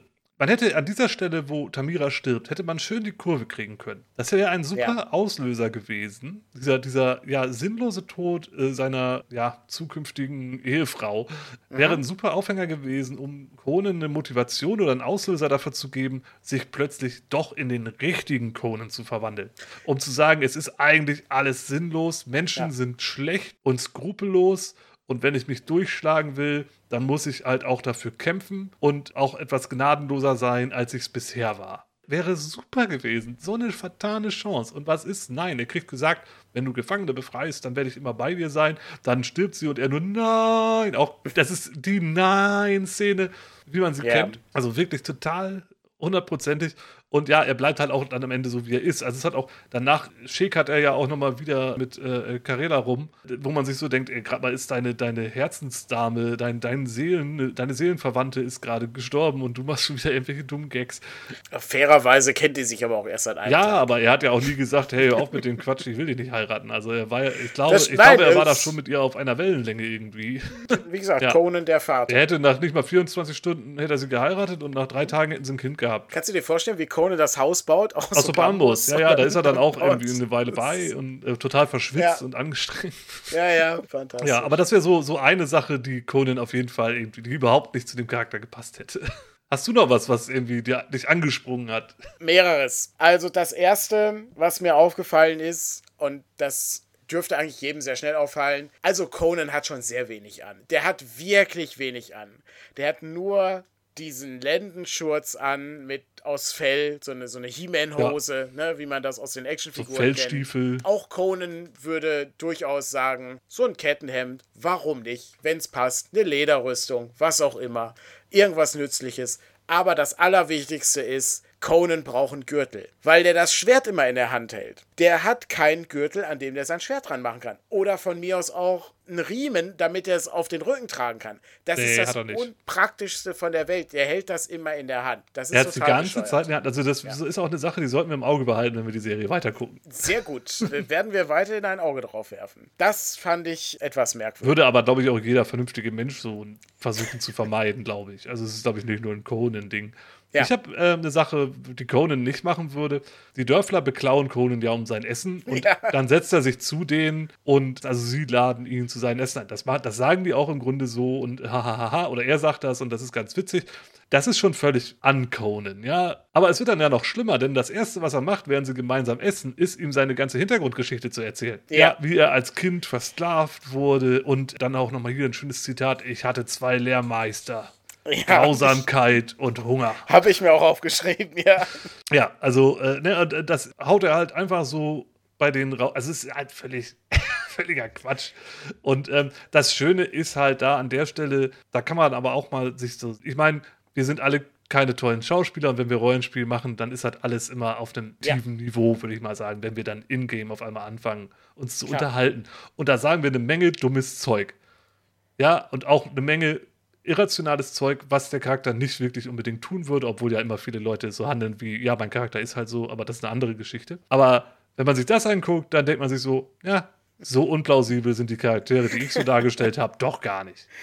Vielleicht sollten wir auch 22 Folgen auf DVD äh, pressen, um, um das mal darzustellen. Ja. Also ich würde mal mutmaßen, ich glaube, wenn wir unsere Dungeon Crawl Classics Runde irgendwie verfilmen würden, äh, das wäre jetzt am Ende, glaube ich, nicht schlechter. Vermutlich nicht, ja. Man sieht übrigens in dem Dorf nochmal dieses komische Missverhältnis äh, zwischen der Kleidung, die Conan trägt, und die Kleidung, die die anderen Leute tragen. Da ist auch nicht ganz klar, das muss unfassbar heiß da gewesen sein. Ja, also, äh, mhm. weil das offensichtlich irgendwo, weiß ich nicht, in Mexiko oder Argentinien gedreht wurde oder sowas. Ich, da gibt es in, in der Doku, die ebenfalls auf der DVD drauf ist, die wir, wenn wir alle Folgen durch haben, gucken wir auch das Hintergrundmaterial dann. Also, ja, ähm, wir, wir, wir reizen das dann völlig aus aus. Wenn es Audiokommentare geben würde, ich weiß es nicht, vielleicht. Ich hoffe nicht. Ich, dann muss ich die Folgen nochmal gucken. Dann müsst dann auch das können wir noch dann durchgehen, ja. Trotzdem hat irgendwie Mickey Rooney hat irgendwie so eine dicke Jacke an und eine Mütze auf und der Dork oder wie er hieß, der, ja, genau, der, der, der Dorfbewohner, der etwas, der skeptische der Dorfbewohner, ja. der hat auch eine bisschen dickere Kleidung an und so weiter. Und ähm, ja, das ist alles irgendwie ein bisschen merkwürdig. Das ist mir nur so aufgefallen mit dem, mit dem Missverhältnis der Kleidung. Aber hast du denn noch was zum Thema Conan, äh, die Serie und äh, Conan aus der Literatur oder aus dem äh, Arnold Schwarzenegger-Film? Also eine Sache, die ich mir hier noch notiert habe, ich habe die Szene nicht genau im Kopf, ich habe es hier stehen, es gibt halt irgendwie dann dieses Essen und dann fällt ihm nach dem Essen auf, dass sein Schwert weg ist. Oh ja, das ist bei der Szene mit äh, Carella. Ja, ähm, ja genau, er, stimmt. Wo, wo, wo er in das, in das Diebesdorf äh, gebracht wird, was genauso und, aussieht wie das andere Dorf. Ja, es sieht im Grunde genauso aus, nur nicht abgebrannt. Da fällt ihm dann erst sehr spät nach dem Essen und Rumturteln mit Carella auf, wo ist eigentlich mein Schwert? Und ich denke mir so, also erstens, du trägst das die ganze Zeit in der Hand.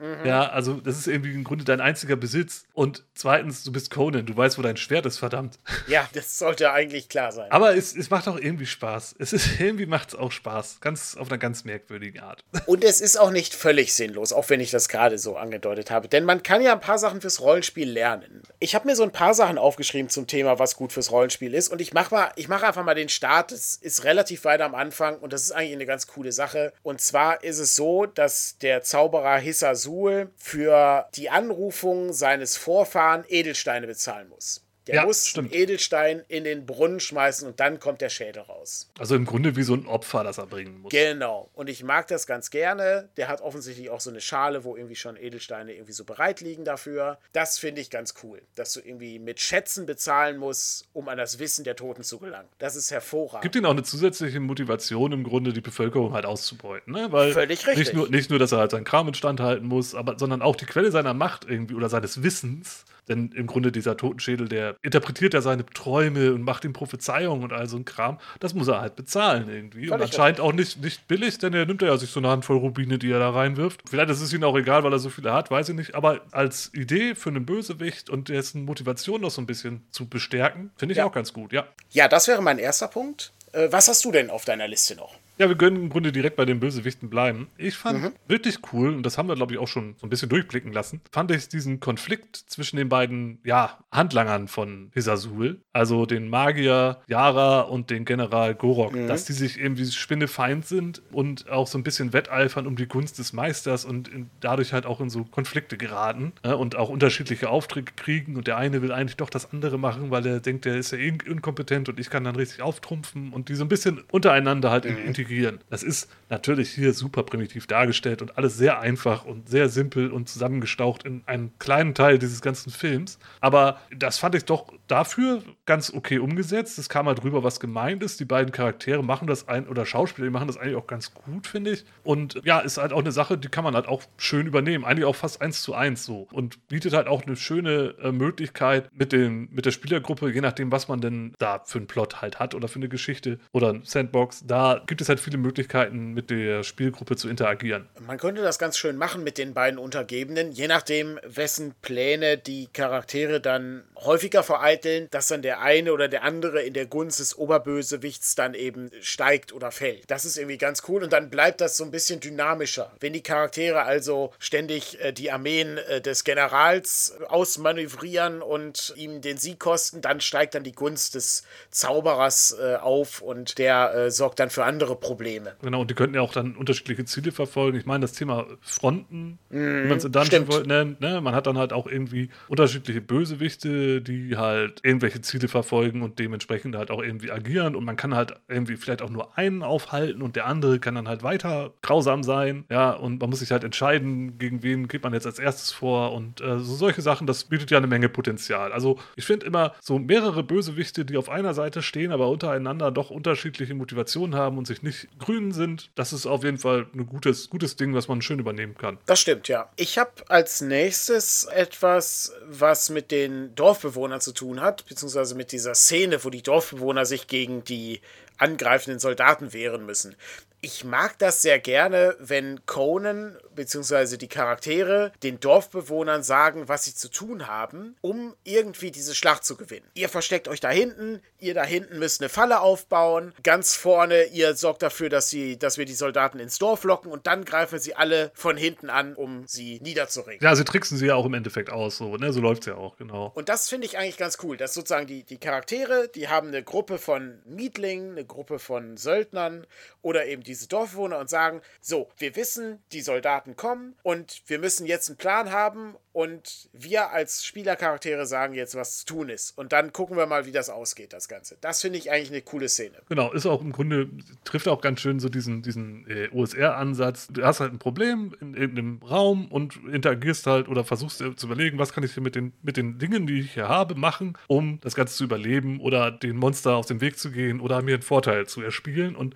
Das ist ja an der Stelle genauso. Das ist halt eine bewaffnete Übermacht und ich habe hier nur so lauter Dorfbewohner. Was muss ich denn machen, damit ich das irgendwie äh, überstehe? Das ist eigentlich ganz cool, ja. Weil direkte Konfrontation macht halt keinen Sinn. Korrekt. Ja, eine Sache, die ganz klein und ist eigentlich auch im Rollenspiel naja, eigentlich gar nicht mehr so üblich, finde ich. Aber könnte man eigentlich noch mal wieder rausholen. Und wurde ich jetzt auch erst durch, durch den Film wieder drauf gestoßen. Jetzt bin ich aber echt gespannt. So dumm, so dumm es umgesetzt ist hier, ja. Die aber Schnitte find, im Rollenspiel? Nee. Das, wie man ja, zu auch noch mal drüber reden. Springt. Nee, ich meinte eher das intelligente Schwert. Ah. Das intelligente Schwert ist ja im Grunde ein ja. Thema, das ist ja fast so alt wie D&D. Eine Art von magischen Gegenstand, also den, der immer mal wieder auftauchte, aber ich glaube, seine Hochzeit hat das Thema lange nicht mehr. Und es ist ja auch irgendwie ein bisschen cheesy, mhm. aber ich glaube, gerade für so einen Spielstil, der halt auch so ein bisschen Gonzo-like, ein bisschen egaler ist und vielleicht mit einem etwas höheren Magielevel, da kann man das doch ruhig mal bringen. Mhm. Ähm, also habe ich eigentlich gar nicht mehr so auf dem Radar, das Thema. Wurde mir jetzt nochmal so per Holzhammer mit, ja, ich bin Grom, äh, nochmal in Erinnerung gerufen. Ganz kleine Sache, aber fand ich doch nochmal erwähnenswert hier. Ich würde in dem Zusammenhang dann direkt zu dem Alien-Skelett auf dem Thron gehen, wo eben das Schwert gefunden wird, äh, beziehungsweise diese merkwürdige Mumie. Ich finde das als Szenerie großartig. Du kommst in, eine, in einen uralten Thronsaal oder in einen sakralen Raum oder ein Grab, ja. genau. Und du hast zum einen etwas auf einem Thron sitzen, was kein Mensch ist. Offensichtlich hat das zu viele Gliedmaße, der Schädel ist falsch, das Ding sieht ganz merkwürdig aus. Ist offensichtlich irgendwie ein außerirdisches Wesen. Und trotzdem sitzt das auf einem Thron, als hat es einen Herrschaftsanspruch oder sowas. Mhm. Und es kann auch offensichtlich dieses Schwert nicht benutzen, weil es ja so Krallen, Scherenhände hat. Ja? ja. Warum hat es dann trotzdem dieses Schwert? Und was ist das dann? Und so. Das finde ich, da sind so viele Mysterien, die da aufgebaut werden. Das regt halt die Fantasie an. So. Genau, ne? das Man fragt sich so, okay, gut was ist, wie lange liegt das hier schon? Ist es außerirdisch oder hat das hier irgendwie gelebt und sind die ausgestorben? Oder war das, war das vielleicht mal ein Mensch? Und wie hat diese Gestalt geherrscht? Warum hat es halt diese ja, menschlichen Gegenstände und, und äh, ja, sitzt auf dem menschlichen Thron und so? Das, äh, sowas, sowas, ja, stimmt. Das hat auch so ein bisschen was, auch wieder ein Vergleich, der hier eigentlich überhaupt nicht hingehört, aber wenn man den ersten Alien-Film mal allein betrachtet, mhm. ne, mit mhm. dem, ähm, wie heißt der, der Jockey, das ist dort diese, dieser, dieser Riese, der in diesem, in diesem Sitz sitzt, der irgendwie aussieht wie so eine Mischung aus Teleskop und Kanone. Mhm. Das regt ja so die Fantasie an, ist leider inzwischen ja durch die ganzen Folgefilme so ein bisschen dann, dann doch mit irgendwelchen Lore irgendwie äh, beklatscht worden. Aber wurde eigentlich nicht erklärt. Ne? Es ist, also in den ursprünglichen Alien-Filmen wird das nicht erklärt. Die kommen halt dahin und da ist halt dieses monumentale Alienwesen, dieses mumifizierte Tote, in diesem Gerät drinne, das man nicht versteht und das da regt so die Fantasie an und das ist halt dieselbe Art von Faszination, die sowas ausübt. Ne? Also klar, auf einem ganz anderen Niveau, aber ja, ich verstehe, was du meinst. Mhm. Aber es macht eben Spaß, dann eben so die Gedanken schweifen zu lassen. Ne? Und das ist dann so ein, oh, was ist das? Waren das etwa die alten Hinterlassenschaften von Atlantis ähm, oder ne, hat irgendwie das Schwert ihn verwandelt oder war es ein Fluch von Krom oder hat Krom eben das Ding dahin platziert, um Conan eine Herausforderung Herausforderung zu geben? Und wenn ja, woher kommt das Ding? Kommt das aus den Eingeweiden der Erde und so weiter? Ja. Großartiges Ding. Die Fragen muss man sich ja gar nicht beantworten als Spielleitung. Ja. Man muss sie nur, nur das Potenzial für solche Fragen halt im Grunde liefern. Denkt ihr was crazy aus, was vielleicht nicht so richtig dahin passt oder, oder was ein bisschen merkwürdig ist und werft das einfach mal der Spielgruppe vor die Füße und guckt, was passiert. Sehe ich auch ne? so. Die werden schon sich selber diese, diese Fragen stellen. Versucht nicht immer alles zu erklären. Klar, ne? Alles soll immer schlüssig sein. Am besten ist auch noch eine Toilette irgendwo im Dungeon, aber ähm, nee, Blödsinn. Nee, mach mal einfach mal was reinwerfen, wo man denkt, das finde ich cool. Warum das das ist, weiß ich selber nicht, aber die Spielgruppe wird schon sich wieder was überlegen. Wie bei Dungeon World, ne? lasse Lücken und gleichzeitig wie bei äh, vielen Oldschool-Rollenspielen, ne? der, der Dungeon ist die mythische Unterwelt, ne? da kann eben alles Mögliche passieren. Ganz genau. Hast du weitere Sachen zum Thema Rollenspiel aus dieser Pilot-Episode herausgezogen? Eine Sache noch, da haben wir auch uns vorhin schon drüber unterhalten, ist im Grunde der Plan von dem General. Mhm. Ich finde es, also ich meine, wir haben ja eben schon drüber gequatscht, dass, mhm. das ist so die cleverste Idee gewesen irgendwie, dass er ja. sagte, okay, ich bringe Tamira um, damit Conan zu mir kommt. Und was es halt auch irgendwie so ein bisschen vermittelt und was halt auch, finde ich, öfter in Rollenspielabenteuern irgendwie stattfinden könnte, ist halt schlaue Bösewichte, die auch mhm. konsequent handeln. Vielleicht mal nicht erstmal ihren Plot noch lang erzählen oder ihren Plan, sondern die sehen, da ist eine Bedrohung, die, die muss ich jetzt aus dem Weg räumen. Oder hier bietet sich eine Gelegenheit für mich, die ergreife ich jetzt beim Schopf und warte nicht lange. Natürlich, wenn die immer schlau wären, dann würden die auch immer gewinnen am Ende. Ne? Das ist, man soll es nicht zu weit treiben, aber mal einen echt konsequenten, cleveren Bösewicht darzustellen, das sollte man äh, kommt fast viel zu selten vor. Es ist außerdem hier natürlich auch ein Beispiel, wie man mit den NSC interagiert. Die Charaktere treffen eben eine ganze Menge an Leuten und es gibt eben Leute, die denen näher stehen als andere Leute und dann kann man die eben auch benutzen, um in bedrohliche Situationen zu bringen. Ne? Nicht nur mhm. den NSC, sondern auch die ganze Gruppe. Ja, ja, ja. und man hätte ja auch, stellen wir uns diese Situation mal in einer, Rollenspielgruppe vor und sagen wir mal, Ottli wäre ein NSC. Man mhm. hätte ja auch sagen können an Konans Stelle, ja, pass auf, ich gehe jetzt in den Turm des Elefanten. Ottli, du bist eh zu nichts zu gebrauchen. Mhm. Ähm, bleib du mal hier und pass auf Tamira auf. Wäre das passiert, dann wäre das Ganze nicht so, hätte das nicht so stattgefunden. Und das ist halt auch wieder, Entscheidungen haben Konsequenzen. Natürlich, jetzt ist das vielleicht ein bisschen konstruiert, dieses Beispiel, aber es zeigt halt schön, okay, wenn du halt keinen Plan hast und dumm agierst, ja, dann hat das wahrscheinlich Konsequenzen und dann wird deine zukünftige Ehefrau und äh, Mutter deiner Kinder in, äh, nach 24 Stunden äh, wird die dann schon vorher über die Wupper gejagt. Ja, klar, ist halt viel reininterpretiert und wir heben gerade diesen Piloten auf, ne, auf ein Podest, auf den der eigentlich nicht gehört. Aber äh, das macht ja auch irgendwie Spaß. Man muss eben auch so ein bisschen gucken, wie man das abstrahiert betrachtet, um genau. dann daraus was zu ziehen. Ne? Und wenn man das äh, eben in seine Einzelteile zerlegt, dann wird das umso interessanter. Insofern habe ich auch noch so zwei, drei kleine Sachen, die auch wirklich nur ganz klein sind. Was ich auch sehr mag, ist, wir haben die Szenerie einer großen Schlacht. Die ist natürlich in dieser Serie sehr klein, weil wir haben ja nur irgendwie eine Handvoll Statisten ja, mhm. und davon können auch noch eine ganze kleinere Zahl kann davon reiten. Das Schöne ist, wir haben beim Rollenspiel kein Budget, da können wir daraus auch Korrekt. eine große Schlacht machen. Genau, da können wir eine große Schlacht inszenieren, wie im Herrn der Ringe. Oder auch bei Pendragon gibt es das ja auch häufig, wo dann so die Schlachtreihen sich so durchziehen und dann kommt dann die erste Schlachtreihe, zweite Schlachtreihe, dritte Schlachtreihe und du guckst dann, dass du irgendwie durchkommst. Und was ich eigentlich sehr mag, und das ist super abgeschmackter Quatsch, wenn du das in einem Film siehst, aber im Rollenspiel funktioniert das auf jeden Fall, dann siehst du als Conan Goroth. Und dann ruft Goroth Conan. Und, ja, Conan ruft Goroth. Und, und, und ja. Goroth. Reiten sie aufeinander zu oder rennen aufeinander genau. zu, treffen sich an der Mitte des Baches, also dann vielleicht auf genau. der Brücke des Flusses oder so. Im Schlachtgetümmel, alles ringsumher kämpfen die Leute und in der Mitte treffen sich eben die beiden großen Helden. Ne? Oder die, die Spielergruppe die trifft eben auf die andere Spielergruppe, auf die Generäle des Bösen und so. Und dann ringsumher tobt die Schlacht und dann kämpft man aber sein eigenes eigenen Kampf an der Stelle. Das ist super abgeschmackt im Film. Aber hier funktioniert es eigentlich ganz gut äh, im Rollenspiel. Ja, ja. Und jetzt, wo du das so sagst, ist es eigentlich auch gar nicht so schlecht, dass wir über diese Serie reden. Denn die versucht halt viel mit wenig Geld und im Rollenspiel machen wir ja auch nichts anderes, nur komplett ohne Geld. Korrekt, ja. Und es gibt auch eine andere gute Parallele und zwar, das wird sich im Laufe der Serie noch sehr deutlich zeigen, aber auch in diesem Pilotfilm. Wenn man den Pilotfilm mal als längeres Abenteuer sieht, also sowas wie so ein typisches Abenteuer für äh, DSA oder so ein typisches Abenteuer DCC oder so, was, was irgendwie so ein bisschen hm. länger als ein Abend dauert, ja? Also nicht so einen typischen hm. Ja, mit ein paar mehr genau, Handlungsorten auch. Genau. Ne? Ja. Dann haben wir folgendes. Nicht jeder kann immer am Spielabend sein. Das heißt also, es ist immer ein Kommen und Gehen der einzelnen Leute, die aus Conans Abenteuergruppe sind. Da ist Carella. Hey, sie hat heute Abend Zeit. Dafür sind aber, ist aber Ottli heute nicht da und äh, Vulga kommt aber dann demnächst wieder vor in einer kleinen Nebenhandlung. Ja, genau. Ähm, und so. Das ist der interessanteste Teil dieser ganzen Serie. Da kommen und gehen die Leute die ganze Zeit. Ja, immer nach Bedarf ja. irgendwie. Also, ne, dann manchmal kommt wer mit, manchmal nicht. Und wenn dann Conan irgendwo einbricht, dann bleibt Otti vielleicht zurück oder Carella klaut halt die Edelsteine und ist jetzt dann halt in den folgenden Szenen gar nicht mehr da. Und es ist halt aber auch irgendwie nicht schlimm und es ist auch egal. Und das ist ja auch so ein, so ein Credo, das ich halt gerne verfolge, immer dann zu erklären zu müssen, wo sind denn jetzt die, die Spielfiguren der, der äh, Mitspielenden, die nicht da mhm. sind. Ach, egal, äh, ne? mach einfach. Einfach, spielen, einfach machen. Ja. Im Zweifel tauchen die schon gut wieder irgendwo auf. Ja, richtig. Und dann erklärt sich von selbst, wo die waren. Das sehe ich ähnlich. Und äh, das ist ein ganz gutes Beispiel, ähm, wie, wie das in der Serie gemacht wird.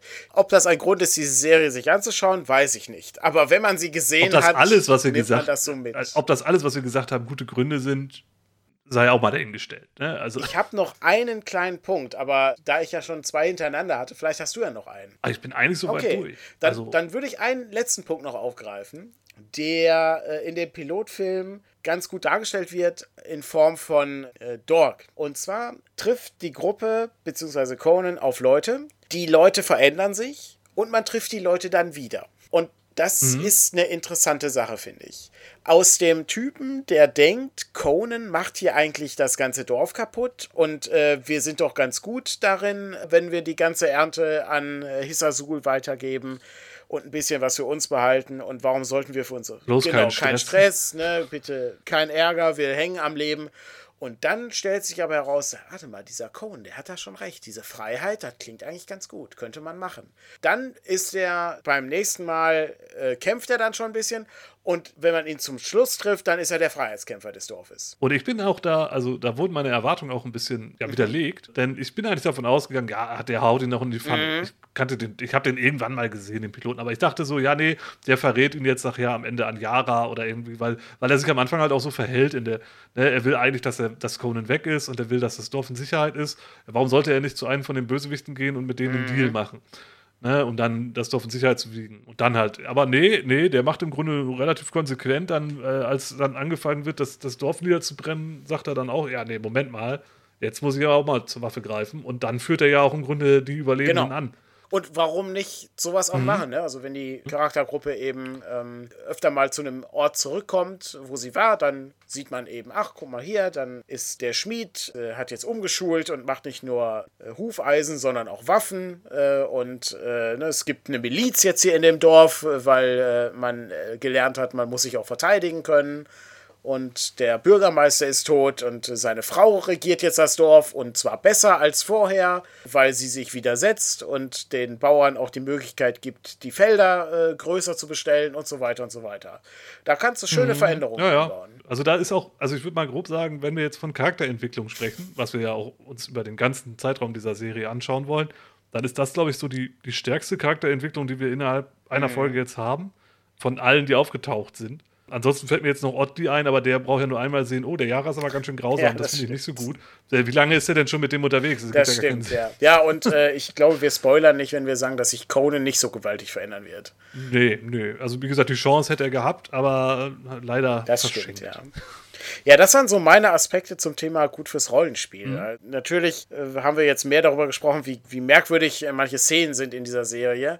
Ich könnte noch ein Beispiel hinzufügen, wenn man lernen möchte, wie man nicht von Szene zu Szene springt, dann ist die Serie genauso gut eigentlich wie Atlantis Inferno, was wir mal in der Spielfilmreihe ja. besprochen haben. Das ist nämlich ähnlich schlechter Schnitt. Es gibt ganz wenig Zusammenhänge zu der Szene davor und was danach kommt, ist auch völlig willkürlich. Da könnte irgendwas kommen. Du kannst das nicht vorhersehen. Also das Beispiel, es ist doch gar nicht mal das Schlimmste, glaube ich, aber es ist halt ja, ne, sind in der Stadt, habe ich ja schon erzählt. Ja, der Turm, der ist sehr gefährlich. Zack, bumm, Turm. Stehen sie dann beim Turm. Oh ja, da müssen wir jetzt irgendwie rein. Zack, bumm, sind sie, äh, klettern sie durchs ja. Fenster. Also es gibt, und das geht schon so schnell, wenn man jetzt das in so einem Podcast bespricht, dann muss man ja auch ein bisschen aufpassen und nicht nur so nebenbei gucken. Und bei dem Film ganz besonders, weil ich habe mir dann irgendwie, keine Ahnung, dann irgendwie nochmal kurz was zu trinken geholt, setze mich wieder hin und stelle fest, oh, Tamira ist tot. Das war überhaupt gar nicht abzusehen. Ja. Und es, also, es ist passiert in kurzer Zeit sehr viel, sehr schnell. Auch wenn das nicht immer alles toll ist, was, was passiert oder, oder äh, bemerkenswert. Aber so sollte es vielleicht im Rollenspiel auch nicht laufen, weil dann wirst du deine Spielgruppe glaube ich, äh, doch etwas überfordern. Es fühlt sich auch nicht so an, als ob wahnsinnig schnell die Zeit umgeht, wenn man den Pilotfilm guckt.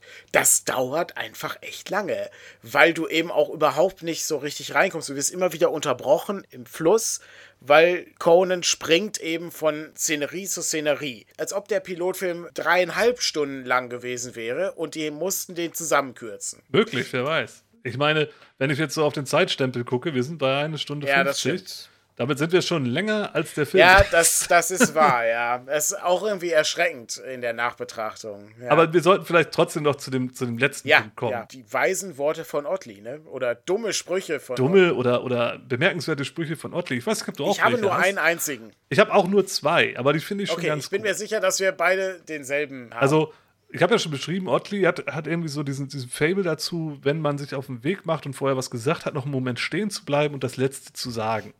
Und es ist dann, gibt dann halt einen Moment, da stehen dann die, er und Conan und gucken, ähm, ich glaube, auf einen von den Türmen. Ich weiß nicht mhm. welchen. Und Conan sagt, wunderschön. Und dann geht er. Und Otley bleibt im Bild und meint nur so zu sich selbst, ja, schön wie eine Kobra. Mhm. Und ich denke mir so, Was? Ja. Also immer nur so, so um nochmal darzustellen, wie gefährlich das doch eigentlich ist und wie viel Schiss er ja. hat, ich weiß nicht. Und ähm, ein anderes Ding, und das finde ich eigentlich sogar noch viel besser, Conan ist dann ja in diesem Turm des Elefanten und kämpft gegen die Spinne und danach holt er dann den Stein und dann kommt er halt wieder draus und Ottli steht dann halt draußen und wartet auf ihn und dann das erste, was er ihm sagt, als der Conan sich rausschleppt. Das ist übrigens, das, entschuldige, das, ich weiß, es ist schlimm. Aber warum schleppt er sich raus? Der hat doch gar keine großen Wunden gehabt in dem Turm. Das ist ja. genau das, was ich meine. Er schleppt sich wirklich, also er ist wirklich so oh, anstrengend, irgendwie hat einen Kampf gehabt und er schleppt sich halt, hält sich die Schulter fest und hat halt diese aufgemalten Wundstriemen ja. so. Ne? Dann sieht Ottli ihn. Das erste, was er sagt, nachdem sein schwer verletzter Begleiter irgendwie kommt, du hättest den Sonnenaufgang sehen sollen. Die Aussicht von hier ist überwältigend. Hast du den Stein? also, ah, ist, okay. weiß ich nicht. Das muss ich einfach aufschreiben. Das, das ist ziemlich bescheuert. Dann kann ich dich aber überraschen, denn ich habe noch einen Spruch, den du nicht genannt hast. Ah, und gut, zwar ist das einer dieser typischen dummen Sprüche. Und zwar ist es eine Besprechung äh, mit äh, Yara und äh, Ortli wo Yara ein Geheimnis hat und also es nicht mit äh, Ottli teilen möchte. Und Ottli sagt dann, ich hasse Geheimnisse, vor allem solche, die ich nicht kenne. Und dann kriegt er eine gewischt von Yara. ja, natürlich. Das ist so ein, so ein, das so ist so ein typischer aus. dummer Spruch, der ja, Besonders, wenn ich sie ja, nicht kenne. Es ist völliger Irrsinn. Also wer richtig nervige Charaktere irgendwie im Rollenspiel haben will, der kann da sich auf jeden Fall gut bedienen. Definitiv, ja. Ich denke, damit haben wir umfassend den Pilotfilm von Conan, den Abenteurer, äh, besprochen. Aber wir haben auch Sachen ausgelassen. Also viele. Viele, Viele Sachen. Dinge wurden ausgelassen. Das ist wahnsinnig anstrengend und ich hoffe, dass das auch Sinn ergibt für Leute, die das vielleicht noch nicht gesehen haben. Wir gucken mal, wie das mit den normalen Episoden sein wird. Die sind ja deutlich kürzer. Ja, ja. Und ich glaube, mit in 45 Minuten äh, Folgen hat man auch eine etwas strukturiertere Handlung. Einfach, weil man in drei Akten dann eben auch seine Geschichte erzählen muss. Ja, ich könnte mir auch vorstellen, dass sie jetzt relativ viel Pulver verschossen haben und der Rest dann doch sehr viel simpler wird, der jetzt kommt. Das kann natürlich sein. Aber auf der anderen Seite, Seite, wer kann das wissen? Ich habe nicht alle Folgen ja. gesehen. Ich äh, habe wirklich nur noch. Ich habe auch eine sehr dunkle genau, Erinnerung. ganz dunkle Erinnerung. Und das lief, wie gesagt, im ZDF irgendwie freitags um 17 Uhr oder sowas, meine ich. Das kann sein, ja. Gut, dann kommen wir zum Ende dieser Episode und ich danke allen fürs Zuhören. Und äh, wir haben diesmal den Pilotfilm Das Schwert von Atlantis gesehen und beim nächsten Mal gucken wir uns die erste richtige Episode an, die äh, Frank auch mit Titel kennt. Die nächste Folge, wenn wir sie denn äh, aufzeichnen dürfen, also das ist ja von euch abhängig, wenn ihr das Patreon-Ziel erreicht, das wird Gefangen in der Unterwelt sein. Ich bin gespannt. Das klingt ja schon sehr vielversprechend, möchte ich sagen. Ja, aber wir wissen alle, dass, es, dass die Unterwelt nur aus Pappmaché besteht. Höchstwahrscheinlich. Oder aus einer Höhle, die aus verschiedenen Winkeln gefilmt wird. Eine. Der Titel klingt jedenfalls sehr vielversprechend. Ich glaube aber, wie gesagt, dass das alles aus Pappmaché ist. Insofern werden wir wahrscheinlich auch da sehr unterwältigt sein, aber auf viele Dinge hinweisen können, die hätten besser laufen können in der Serie. Ja. Und wir werden bestimmt über Dungeons reden können. Das glaube ich auch. Äh, hoffen wir mal, dass da ein paar interessante Orte und vielleicht auch ein paar interessante Monster vorkommen. Ja, aber erstmal hoffen wir, dass ihr das Patreon Ziel knackt. Ich bin nicht sicher, ob ich das möchte, aber äh, es ist auf jeden Fall sehen. interessant, ja. Cool. Genau. Dann äh, viel Spaß noch mit Conan die Serie und wir hören uns wieder, sobald wir eine positive Rückmeldung bekommen haben von euch. Ganz genau. Also bis dann. Bis zum nächsten Mal. Tschüss. Ciao.